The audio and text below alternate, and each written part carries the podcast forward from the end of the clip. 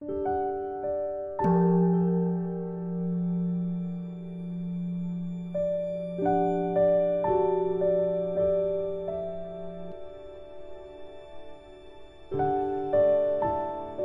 家好，很高兴又到了我们一起学习广论的时间了。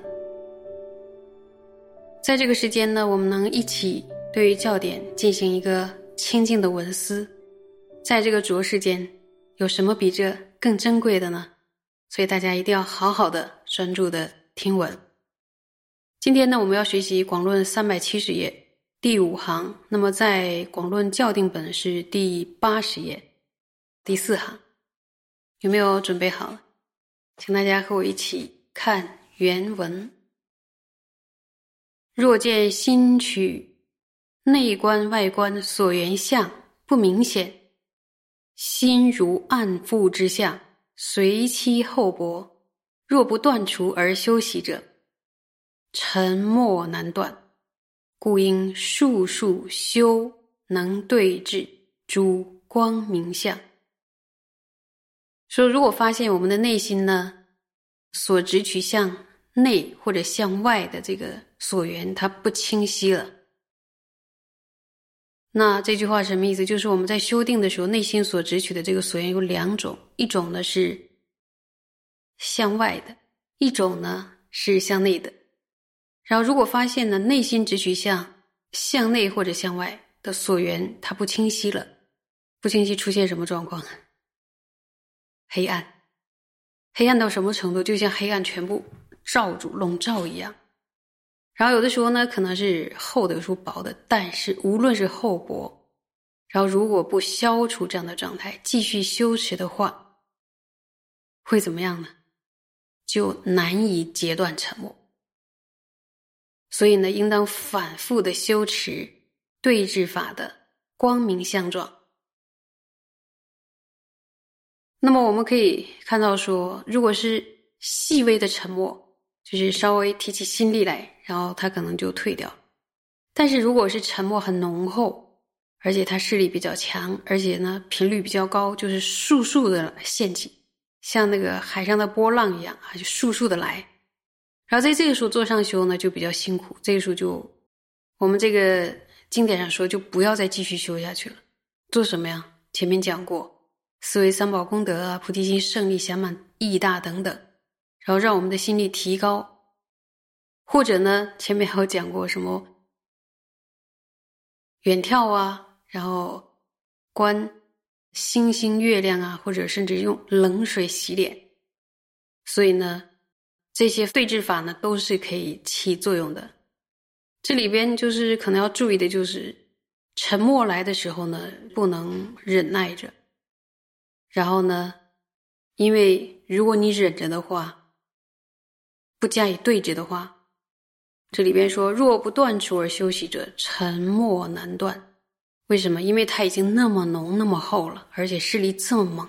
如果在这个时候还不断的话，接下来它续集会更猛，那之后就很难断除。我们可以理解一下，这个难在什么地方？一个是它的势力太猛，然后太厚重。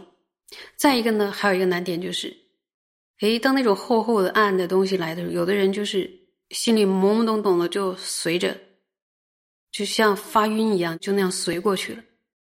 其实这是一种平常的，就是一种忍耐的，就是说不想要对峙的一个状态。这种状态呢，和提起心力来对峙，它也是两个。所以你不对峙也会造成一种难，因为会养成一种习惯，就是来了之后就混混沌沌的和它混成一团。和那个暗黑混成一团，所以这样的话呢，从自身的习惯和那个越串越猛烈的黑暗这两者加起来，所以之后真的是难上加难。说这个时候不下手对峙，以后就会很难对峙。那么对峙他的方法呢？数数修能对峙的光明相，前面有有列举。这个数数修就显示了，那就说，可能不要想啊，我修一下，它就会被对峙掉了。你有可能是要你要狠下功夫，然后或者说花一番辛苦，就是好像总有点打不退他的那种状况，然后坚持修，坚持修，像在光明相啊，或者前面列举那些，终于有一天我们就可能掌握了这种当很浓厚的黑暗覆盖自己的时候，就可以用一种力量把它推开，就好像啊，比如说可以想象日光，然后穿破了乌云，或者说你想象一种风把云都扫荡了，我们那个光明像可以有那种很汹涌的势力，可以打败它。总睡一下的话，严重的昏沉呢，能不能在座上就继续修啊？如果你继续修的话，可能隔壁就会听到你的呼声哦。然后呢，你不仅仅是自己没有提正念，然后别人就会被你的呼声打扰到不能修。然后呢，还有呢，就是在黑暗的沉重的状态下，里边呢就是混沌沌的，但是你还坐在那个地方，然后这样的一小时、两小时的过去。空耗时间，因为你没有用这个暇满的珍贵的时光去精进的修生摩他，而且跌在那个黑暗里边，所以呢，这种黑暗的沉重的状态是一定要在座上要学会处理的。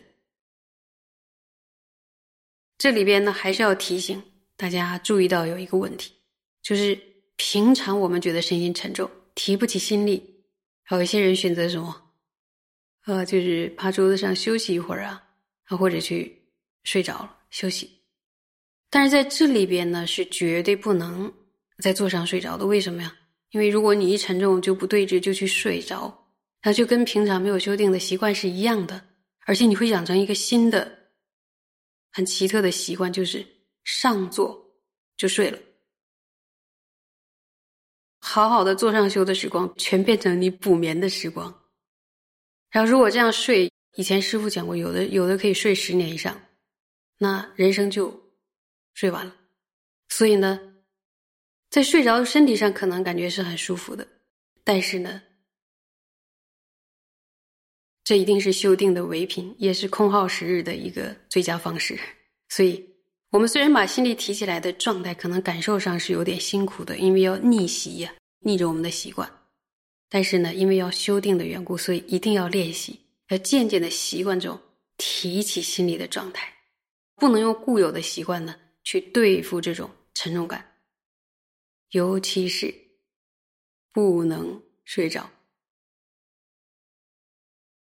那么方法很简单，就是不要继续在座上修了，要起坐啊，像惊醒啊，然后或者说上面介绍的那些方法，或者用一些对治法来对治，因为在对治法里一定要一定要就是说。特别注意，这里边没有说，当你感到沉重，你就在座上睡着。然后所有的佛菩萨祖师都没有说这种方法是可以的，所以我们就不能自己决定在座上睡着，没有这种对治方法。那你这样子肯定是一种 一种失误。那就说，如果你太累的话怎么办？如果你太累的话，那可能所有的善知识都建议说要下座休息的，然后不能。把坐上修和坐上睡着混在一起。如果一开始的时候，可能有的人难免就是坐上睡着了，但是一定不能就是说睡习惯了，然后慢慢的要让他就觉察呀，然后慢慢建立一个新习惯。其实大家还有一种经验，就是当你小坐，就是调整呼吸呀，然后坐姿放松，稍稍一放松，有人就开始瞌睡就来了。所以他一放松，哎，下一道程序，我们的身体就是要睡着了。所以要修订的时候，当我们的身心松弛有度的时候，它一定是要圆着善所缘，圆着一个善所缘，要修订的嘛，要用功的。所以我们会发现说，哎，沉重的时候会导致睡眠，然后特别轻松了也会导致睡着。所以在这中间呢，我们一定要正知，正知要放进来，就是。修定修定的人呢，在这个沉重或者放松这两者升起的时候，我们要提正念，不能松到松懈，不能沉重到完全就出现那些修定的障碍，一定要警觉。修定的时候，就是要把平常的习惯怎么样，用一个新的习惯代替它，修习生摩他的习惯。听完这些珍贵的修生摩他的教授。对我们实际做上修的时候，帮助实在是太大了。啊，曾经认真的练习打坐的同学，有没有跟我有同感？一开始练习的时候，都啊拼命的想把这个腿练好，就是练习双盘，然后可以说从早到晚的练习，然后吃多少苦都不在乎，就是腿痛到都哭出来，然后还会腿都不散开继续练。那时候会觉得，就是好像练成腿就是一个前行，并不知道要要学习一个完整的道次第，甚至说逆死无常啊，然后皈依啊，菩提心胜利啊，依照一个大经大论的这样的一个严格的教授来修习。实际上，如果就是说师傅没没给我们讲《菩提奥次第广论》，我们可能还是在原来的那些习惯里边，好像打坐也不需要太多的教授就可以了。这样我们会吃很多的辛苦，可能一开始会有一点小小的境界，还会出现一些这样那样的事情，很多人就被这个迷住了，然后就以为是发通了或者怎么样，整个身心就陷入其中。至于说有没有升起出离心、菩提心，甚至有没有空正见，打坐的深意是不是为了让我们的身心去体悟无自性的道理，体悟空性？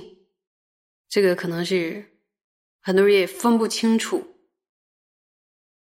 什么叫修定，什么叫修慧，甚至可能把一点点就是说宁静的状态，或者说似乎就说。无边无际的一个宁静的状态，然后可能就以为是空性。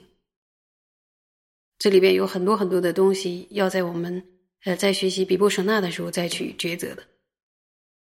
所以今天学到这些教授啊，回忆起自己练习静坐曾经 经历的、走过的山山水水啊，一定是别有一番滋味在心头啊！你们呢？